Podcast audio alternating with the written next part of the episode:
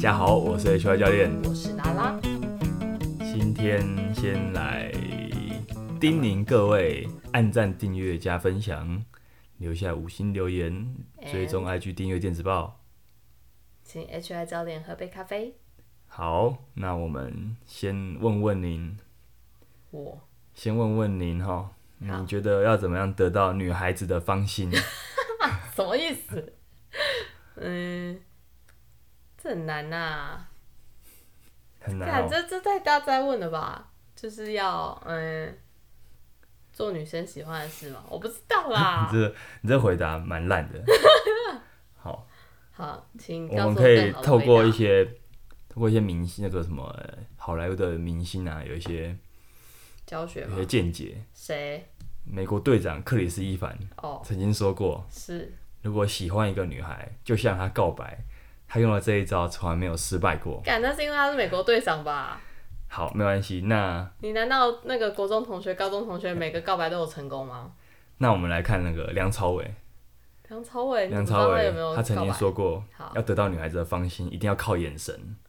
干，人家是影帝呢。所以哦，眼神这个是很重要。哦，原来只是要讲眼神哦， 你知道为什所么以眼神很重要吗？眼神可以传达很多语言之外的讯息。在没错，在啊生理上还会有一些影响。好，就当当你看一个一个可能陌嗯第一次见面的朋友，是当你们有比较比较密切的眼神接触的时候，眼神注视它会让你的身体可能会刺激分泌催产素这个荷尔蒙。哦，交就是相似就会嘛。嗯，可能它还需要一些相似的感觉是好的，哦，对因为我那想说，如果看到一个要有点亲近的觉。感觉。好，对，所以你可能不是一看到就会马上催分产泌 就催产，你可能要哦，这个聊的蛮有意思的哦，然后再那看就一是要下聊，一下。好，对吧、它可是是一个加说，应该加是说分条眼神件这注样视是一个很加分的事情，因为 OK，分泌催产素之后，你可以感觉到你们彼此的连接。催产素这个荷尔蒙非常有趣，在正面的角度来说，它会让你感觉到连接性。嗯但以负面，它有一个很负面的，在人类行为上有一个蛮负，嗯，我觉得应该算蛮负面的一个状况是说，是说它会让你感觉到，你会更强烈的去区分你我。比如说，啊什么意思就是当你催产素分泌很旺盛的时候，对这个时候你对于你我的区分是特别强的，所以比如说这时候你会可能会感觉到对方跟你的连接，是可是呃，可是这时候如果呃有一个你不是那么喜欢的族群经过，或许你会有更大的反感。就是这荷尔蒙的特性是它会让人在有面对你我、你群我群的分别，或对于不同人种啊，或是不同性别，或是不同的等等等的这种东西的反应会更强烈一点。哦，这是我之前一点看书得到的一些小知识，哦，和真各位的分很享不错呢。所以哦，眼神特别重要。这边哦分享给各位， 在得到女孩子的芳心有困扰的朋友们，不是啊，这样这样这样这样有加分吗？嗯好啦，我觉得还是要还看是要双方看啊的互动吧，我觉得你还是要看，跟人家讲话还是要习惯，尽量看看着人对家方，眼睛是，但不要看着人家看得太像变态。所以也许你可以看可得以大眨一点眼，你可以看的面积大一点，哦，看整张脸，不要一直看着眼珠子，对，也不要往下看 哦。那 很龌龊欸 诶，好，好啦那我们今天要聊聊哈，嘿，呃，很久没有聊书了。哎呀，今天要看的书是什么？今天要看的一本书，哦，我其实不久，我其实蛮久之前就看完了，但一直很忙碌，没有空跟大各位分享。是哦，书名叫《无痛思维，无痛思维哎它是来自英国疼痛医学权威应对慢性疼痛的全新方式，》，哎是也是它的副标啦。好 长哦，但是他是一个英国的医师啊，嘿，叫 Lavendran，哦好，我他的那刚个看了一下，它嘿的封面的脸很狰狞欸嗯，大家可以看疼痛看，感，疼痛的时候大概就这种脸吧，纠结的五官，很纠结哈， OK 很痛苦啊那种感觉。好，那为什么推荐这本书呢？我不晓得也大家记不记得哈，各位老嗯粉应该记得，就是我们在之前的集数其实有分享过，哎、在去年十一月 HY 教练参加两场比赛的时候有受伤嘛，嗯，我分享了一个一集，就是关于说受伤了怎么办。是，哎，对对，所以说其实那个时候有谈，呃有有有就就有接触过疼痛这个，其实每个人应该都有接都有经验过的话题。嗯，那我后来看到这本书是蛮蛮喜欢的，就是觉得这本书有一些很有趣的认地方，颠覆了我的认知。哪些？啊，我就正要讲了，哦好你你稍稍太安会问了，稍安勿躁， 稍安勿躁哈，就是我会想推荐这本书，主要的原因就是一样，就是大家都有这个和疼痛相处的经验。是而且而且疼痛，它通常我们对于疼痛第一个反应是，你会很害怕，使用你的身体。你一旦受伤了之后，你会更容易缩在脚，就是对，缩回怕去再。碰到那个痛，对嗯对对，它会让你身体留下一些不好的影响，你会缩回去。是这其实是一个，我们就从这本书的角度来，就是这本书的角度来看，为什么这是一件很很可怕而且很不应该的事情。嗯、通常其实受伤不应该是阻止你继续活动，其实不应该是这样的。但是因为感觉上就是会被受限啊，因为不是想要再是但就是碰到这个感觉，嗯，但是我觉得，因为很多人会有一个印象是说，或是会有一个呃想法是说，我等到不痛了再去运动。但实际上，等到那个时候，你可能等不，第一个你可能等不到，第二个你不需要等到那么久之后再去做。对，嗯我们人的身体其实可以本来就是在不痛的范围内，本来就还是可以有很多可能。嗯，呃，就是说不需要因为你痛了你就完全不敢动，这样你可能会好的更慢。这是一个很简单的观点啊，那我们就来透过这本书来切入一下。好，嗯，其实，在医学上有一个领域，有一个领域叫疼痛科学。疼痛科学我，就作者的专业嘛，对它算是应该算是专业的关于这个方面的权威。当然啦，就是说我就我所知啊，疼痛科疼痛科学在或疼痛医学在医疗领域，它还是一个很新哦，它很新哦。嗯，它它可能哦，就是比如说你记得嘛，冰敷嘿，到底受伤要不要冰敷？这个其实，在有争论，诶，对啊，对啊，你记得啊、就是我们小时候都说要冰敷嘛，一定要冰敷。可是，在大概五五到十年前，好像有那个什么，说只要热也是英国的一个医学期刊啊，蛮有名的一本英格兰医英格兰英格兰的医学期刊，好像也也不是好像，就是他就认为冰敷会妨碍发炎反应，它会让发炎就是让受伤后的发炎反应，健康的发炎反应减缓了、嗯延迟了。是所以他呃在那篇期刊里面，他就算是第一个比较在有权威的期刊上面公开的挑战受伤后一定要冰敷这件事情。呃，那当然到后来了，我们知道说冰敷也不是真的不行做，但就是要看情况。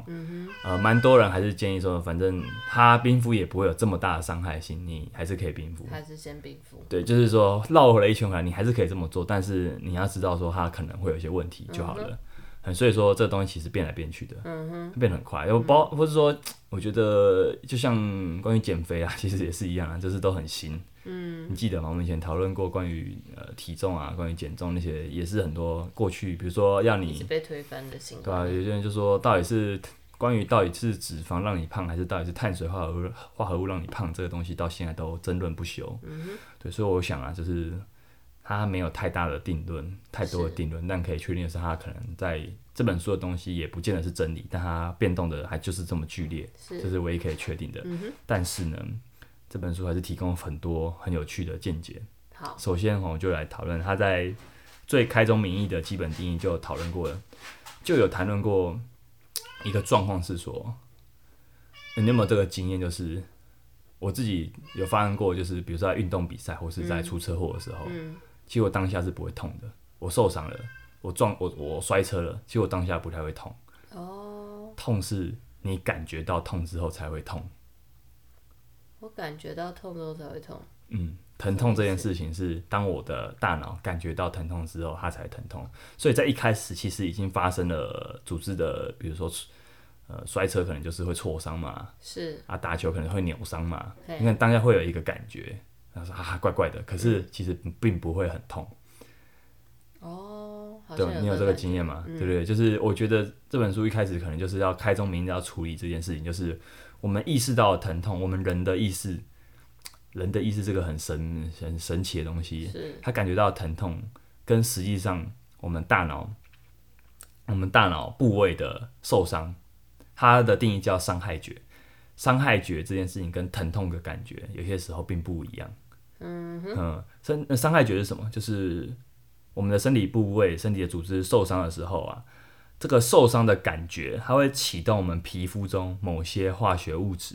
嘿，对不对？这个里面的你的你的你的身体里面某些通道被打开。那当你的身体部位有收到有害的信号的时候，我们就会感受到伤害觉。嗯哼，哎、所以说，再来，我们感觉到伤害觉之后，其实还不见得会痛哦。伤害的信号，它先它它它再来要先触发大脑的区块，然后让大脑产生了一些最终的讯息。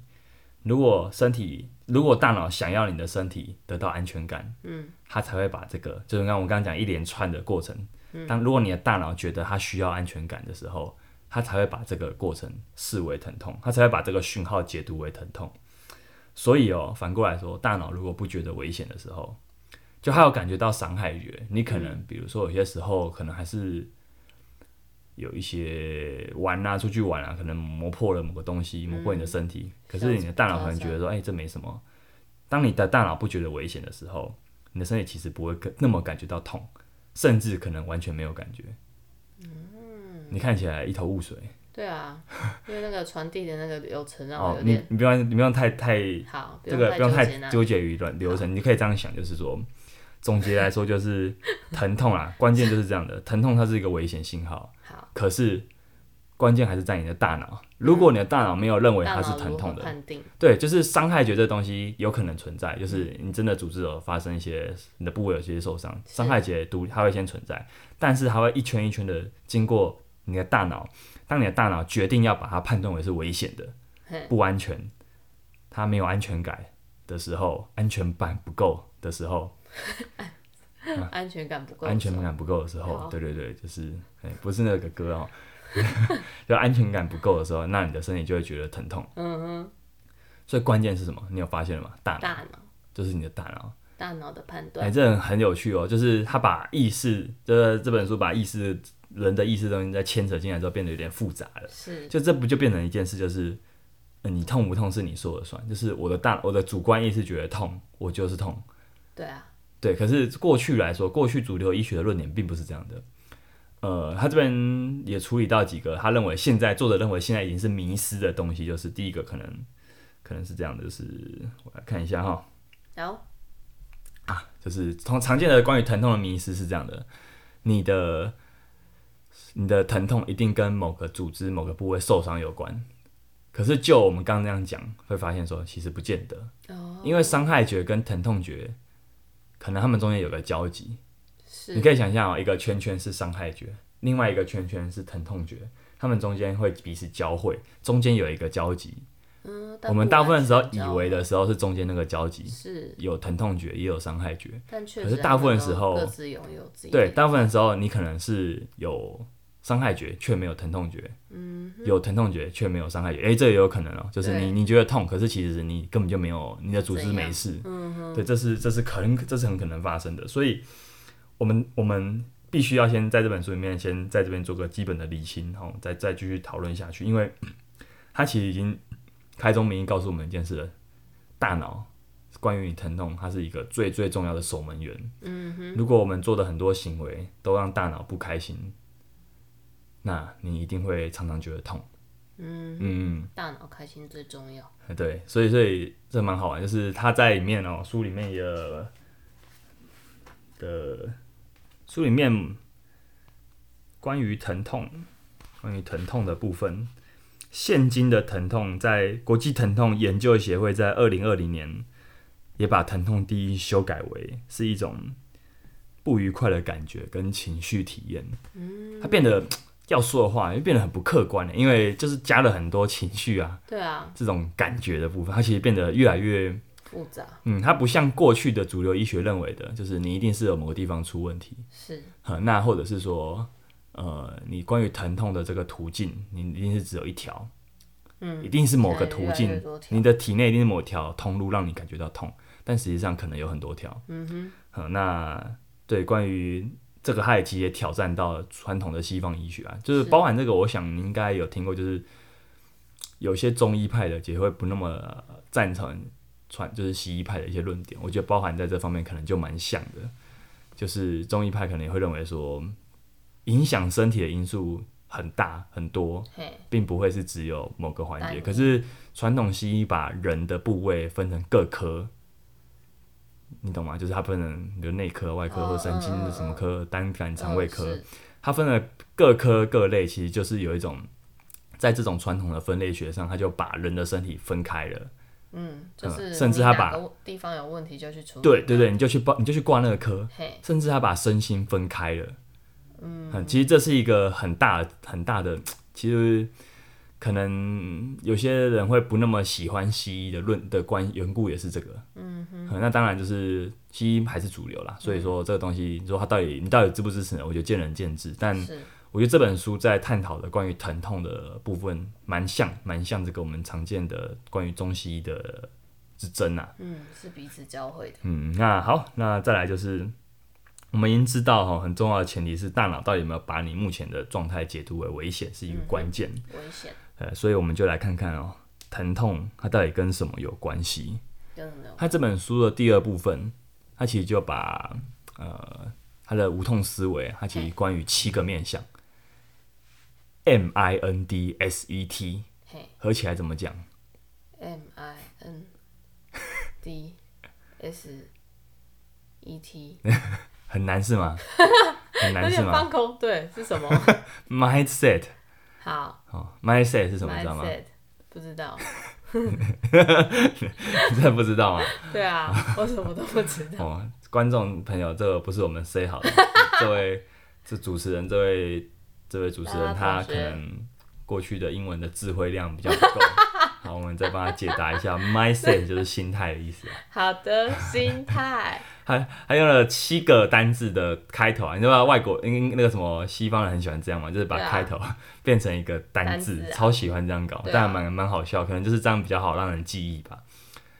嗯对吧？啊就是说对他，他是他他他用了这七个开头的单字拼成了 mindset 这个字，而且很巧合的 mindset 就是一种心态，是 他就是要告诉你怎么样什么样的心态是无痛思维，就关于这七个面向。好，那我们就一个一个来讲一下呃这七个面向。第一个 M M for what？ M for mind 呃，no no no，M for med medication。 medication medication 是什么？知道吗？药物， 哦，厉害哦！他不知道这个主持人不知道 mindset，可是他知道 medication，很不简单哦。他可能刚好漏背 了 “medication” 这个单字。好，medication 就是药物哈。药物是什么？其实就是疼痛跟药物有关，这应该毋毋庸置疑吧？就是是不管怎么样，呃，你不舒服了，你应该都会想说要吃药吃。药缓解，对对嗯对，但是这是好的行为吗？这流程是对的吗？看状况。好，呃，它其实我们可以把疼痛啊发成分成两种，一种是急性的，一种慢性的。嗯，其实最难处理的是慢性疼痛，嘿，因为你会很长不知道到底怎么了，可是它就一直好像有一个一点旧伤点在那里，对，好像有个旧伤发生了之后，它就卡在那边了，或是说有一场车祸出现之后，哎、虽然好像快没事了，虽然好像都没什么事了，可是它就是开始身体怪怪的、卡卡的。嘿，就是我觉得这种持续长达三个月的，然后它身体其实已经没有很明显的发炎反应的时候，所以也就是伤害觉很低了。嗯，这种时候的疼痛通常就是慢性疼痛。这本书大部分处理的是这种问题，因为慢性疼痛才是让人抓狂的一件事。因为通常我们所以可以经历到那种急性的，比如说你突然在运动场上扭伤，嗯，或者是你出车祸的一些嗯基本的那种组织，比如说破皮啊，那种甚至骨折啊，它这可能都是过了那个组织修复之后，就好了，就好了，嗯对对。可是会，它可能还是会留下一些东西，嗯那留下的东西，它通常就是慢性的疼痛。那这个慢性疼痛也有可能是你你的身体都没有活动，你是一个长时间每天都坐在办公室十二小时，然后都没有活动的人，嗯这个样的人大概到三十岁以后也很容易会腰酸背痛。嗯那你说腰酸背痛算不算一种疼痛？是啊，对啊，那它就是一种慢性疼痛不，欸因为你没有一个很明确的说你怎么了，嗯，嗯，那怎这么通常造成的，对对对，那你身体可能在发炎没错，可是它已经不是那种刚受伤时候的发炎了。嗯，对，所以它慢性疼痛通常就是也是跟疼痛科科学很有关系，是因为过去的医学并没有那么强调慢性疼痛这件事情，嗯哼，嗯，一直到近几年才开始慢慢的重视这件事情。哦，那在药物的部分，就是我们通常药物通常会有有有效的，在这个这个 medication 的部分的药物，通常会对你的身体、你的疼痛有效的，通常都是指急性的。哦，呵呵，所以为什么药物好像一开始有用，但后来你发现好像没什么用？很可能是因为你到就是它没办法处理三个月长的，就是长就期是的嗯时间比较长之后的疼痛。再来就是说，药物的逻辑是什么？嘿，其实它就是让止痛药并不是真的让你不痛，它不是把它不是把痛觉关闭，它比较像是一种把你身体接收到信号的这个能力减弱，接收能力减弱，接收到讯号的能力减弱，所以说你你服用止痛药会有一些副作用嘛，它可能会影响到你的睡嗯眠，影响到你的运动能力，就是活动能力会被稍微被影响。嗯，这就是因为它把你的大脑一些信号也关，同时也关掉了。哦它关掉的，就是它是把警报，它是把有点是说把警报器关掉，嗯，可它同时会关到一些其他东其西，他的，嗯，因为它不能，它不可能只把疼痛感觉关掉。对，这时候把其他东西也关掉的时候所以，整个敏锐度都会降低。哦嗯，所以说为什么有些人不喜欢吃药的副作用的原因也在这边。几乎啦，几乎所有疼痛药物都有副作用。嗯，所以说我们可以从这个这个这在这个在这一章节里面，还有把很多种我们常见的药物做个分类，哪些药物是最好不要使用，例因如为副作用很强。嗯，请看书。腹中有明显的感，比如说有的就接近像是成瘾性很高的，就比较没那么推荐，因为有的效果太强，它的成瘾性会比较高一点。嗯而且如果就我们刚刚讲嘛，如果慢性疼痛的话，你的神经系统已经没有感觉到危险的时候，你的药物就很难阻止系统发出警，就是你你的药物就很难阻止系统发出警报。嗯哼，你懂意思吗？就是说，当慢性疼痛的时候，那其实你那当在慢性的疼痛状况里面，其实可能不是真的有哪边受伤，嗯，不是真的有哪边很密集的、很很明显的受伤，可所以这时候的止痛药的效果就会很弱，嗯，它没办法再把这个信号、那个系统警报器关掉，嗯，因为这时候警其实警报器并没有在响，嗯嗯，大概就是这个差别。所以为什么慢性疼痛止痛药处理慢性疼痛的能力并不好？不好，的原因在这边。好，那在这个在 medication 这个这个章节，我觉得有个很大很大很大很大很大的重 点，大家这有个多大？这个大到说哈，呃，嘿补习班老师如果跟你说在这个章节的时候，必这考是题是不必考点，请哎呀大家拿出你的红笔、荧光笔荧光笔，好把笔拿出来，这边这边要画三上次。三个星星。好，呃，这边要提的就是一个效应，叫安慰剂效应安慰跟剂反安慰剂效应。你知道反安慰安剂慰效剂应吗？不知道，呃，常常很多实验是这样，就是嗯，很多有一些有一些实证医学的实验或者是运动科学的实验，它会让你服用某个东西去比较你服用 A 跟服用 B 的差异嘛。嗯。那实验组可能就是那个药物本身，那、哦可是你的对照组不可能是什么都不做，维持原样，那也有可能会让你服用一个安慰剂。如果你的如果你的药物本身就是实验组的药物本身的效果有显著跟跟那个对照组的安慰剂有显著差异的话，嗯，可能才能证明说你的药物有用。哦，对对，因为因为在他们在实验者在吃下这个药物的时候，他不知道这到底是不是真的药，还是只是是安慰剂。好，所以在安慰剂其实是很常出现的一个词。所以大部分的时候，如果我们知道说我们我所我所接受到的治疗方式是安慰剂的话，嗯，其实你会很很很失落，因为代表说你你其实不会被治愈。对对对，你可能会先知道说，哎、靠，我、我吃这跟没吃一样、啊，因为安慰剂是什么？就是你可能吃的跟没吃一样，对啊，嗯，所以你当你知道这件事之后，你会很生气，甚至很是呃对，甚至会很生气。那过去安慰剂其实是也不太被重视的东西，因为就是它它被拿来重视的，可能就是它是拿来当做对照组使用的，嗯、没有人会真的觉得安慰剂有用。可是，在近年的研究里面，在疼关于疼痛研究里面，其实安慰剂非常非常关键。怎么说？就是你给他一个药丸，而且你让他觉得他会好，它就会好。嗯他可能真的会好。因为这个部分当然不是只吃药，如果这个部分也包含了说，呃，这个患者他他可以得到跟比如说医疗人士足够多的互动，嗯，呃，他可以得到一些细心、比较细心的对待。然后，安慰剂背后的一个驱动力，其实是一个我们心理学上可能也知道的叫嗯自我实现的预言、自证预言、自我印证预言。这大家知道吗，就是你觉得今天你觉得这件事会失败，你就会一直往这个方向前进。是，对，所以为什么有些人说星座是一种自证预言，也是这样。嗯，好，这边理性勿战啊，哈，理性勿战、啊。 那所以安慰剂背后，它其实代表一种东西是，当你服药之后，这个东西的简单的动作，它就是带来的仪式感，是，而且你可能还会，你不会只做这件事，你可能还会搭配一些其他的活动，嗯，比如说定期去走路，定期做某些事情，是，有可能透过这些东西，真的会让你的疼痛感觉降低更。好嗯，对，而且而且我觉得在这个在这个章节里面提到的环节，就是会让我发现说，哦，有些时候会不会是这样的？是其实好的生活形态才是安慰剂效益的重点，因为他在里面、嗯就是书里面提到的安慰剂效益，其实是有那种他不是真的就给他一颗要莫而已嗯莫名其妙药丸，然后什么都不做，他还要他做很多事情，然后要你相信这会变好。所以说，这种良好的身心状态，也许就是一个安慰剂效益的重点。嗯就是当然了，这个东西，嗯我觉得有些人你可能听你听了买不买单，我觉得见，我觉得就看你。嗯，但我觉得我相信，就是比如说好了，他的另外一个孪生兄弟是反安慰剂效应。嗯，这个东西就真的很可怕。怎么你知道安慰剂效应，你那你你待会要猜一下反安慰剂效应是什么？这个很拗就口直。接告诉他这是免，这是安慰剂嘛？嗯，不是，那是什么？呃，比如说好了，嗯、我告诉你说，哎、你这个今天如果你去照 X 光，你发现说，哎、这边歪掉了，你就一直很强调说，哎、你这个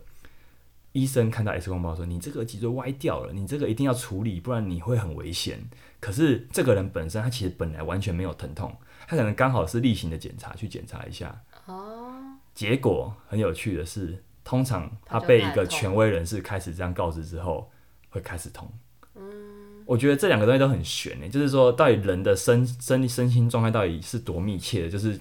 这东西可能都还有待很多研究显嗯示。可是就是至少啦，安慰剂效应跟反安慰剂效应在这几年都是在医学上是一个有常出现我我都有看过的词汇，就代表说它这个东西真的是开始在进入专业人士的讨论范畴里面了。呃，所以哦，我觉得这这是一个专业人士，包含医生，甚至教练，教练可能也要注意，就是呃，我们有些时候有一些负面的用词，其实很危险。是，嗯，那当然了，台湾医疗的部分可能有一些问题，就是有些有些还有一些其他问题，可能就是说医医医医师人员确实很忙，医医医生确实因为过度忙碌了，他不太可能有心力慢慢照顾每一个病人，所以有些时候他确实看到什么跟你讲什么，对对对，或者措辞就强硬，这可能我也就不见得多说方便多说什么。但我觉得以我身为一个教练来说，我现在就是我很尽量避免用负面词对，汇，比如说，其实如果说学生很觉得说他自己的姿势歪掉，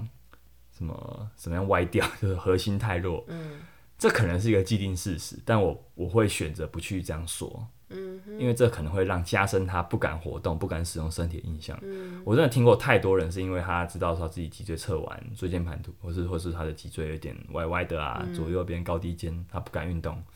因为他觉得他越动越会糟，越糟。哦，你有身边有过这样的案例吗？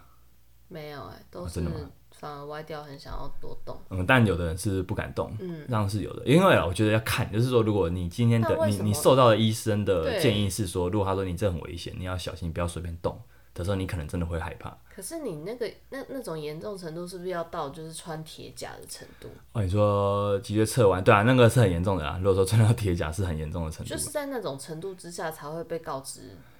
嗯动，是危险的吧？要不然正常活动为什么会有医生去做这件事？我觉得我不确定啊，但确实是有些人在跟我询问的时候，他确实可能很强调这件事情。那当然可能是，那当然可能就是说他比较小心自己的身体，那也有可能是他会因为这样子而呃，在总之他选择全部运动这件事情上，他会比较不敢迟嗯疑，哼，会比较不敢前进，这是我对觉得是会影响的好。对，因为我们可能也无法得知说他有没有受到什么什么权威人士的告诫，那可是这个状况确实是发生的。嗯哼，对对对。好，所以这个部分，我觉得哈，反安慰剂效应非常可怕，所以专业人士真的要特别强调，他特别特别在意啊。我觉得，嗯嗯这很重要。对啊，你一直跟人家说你歪掉啦，你这样，其实我会觉得说就是不一直好在别事。人的你心中种下不嗯好的，你在学习一个记新的东西的时候，其实真的很切忌用负面词汇。嗯你一直说不要不要不要不要某件事情的时候啊，你就会一直想着那件事情。嗯，所以如何下指令啊，如何给一些给一些给一些 Q，嗯，这是蛮困难，蛮蛮有技术的，嗯是对对对，确这是我自己跟我的工作做一些。看完之后觉得哇靠，这个东西真的是蛮有意思、蛮有道理的，对我一直做个结合。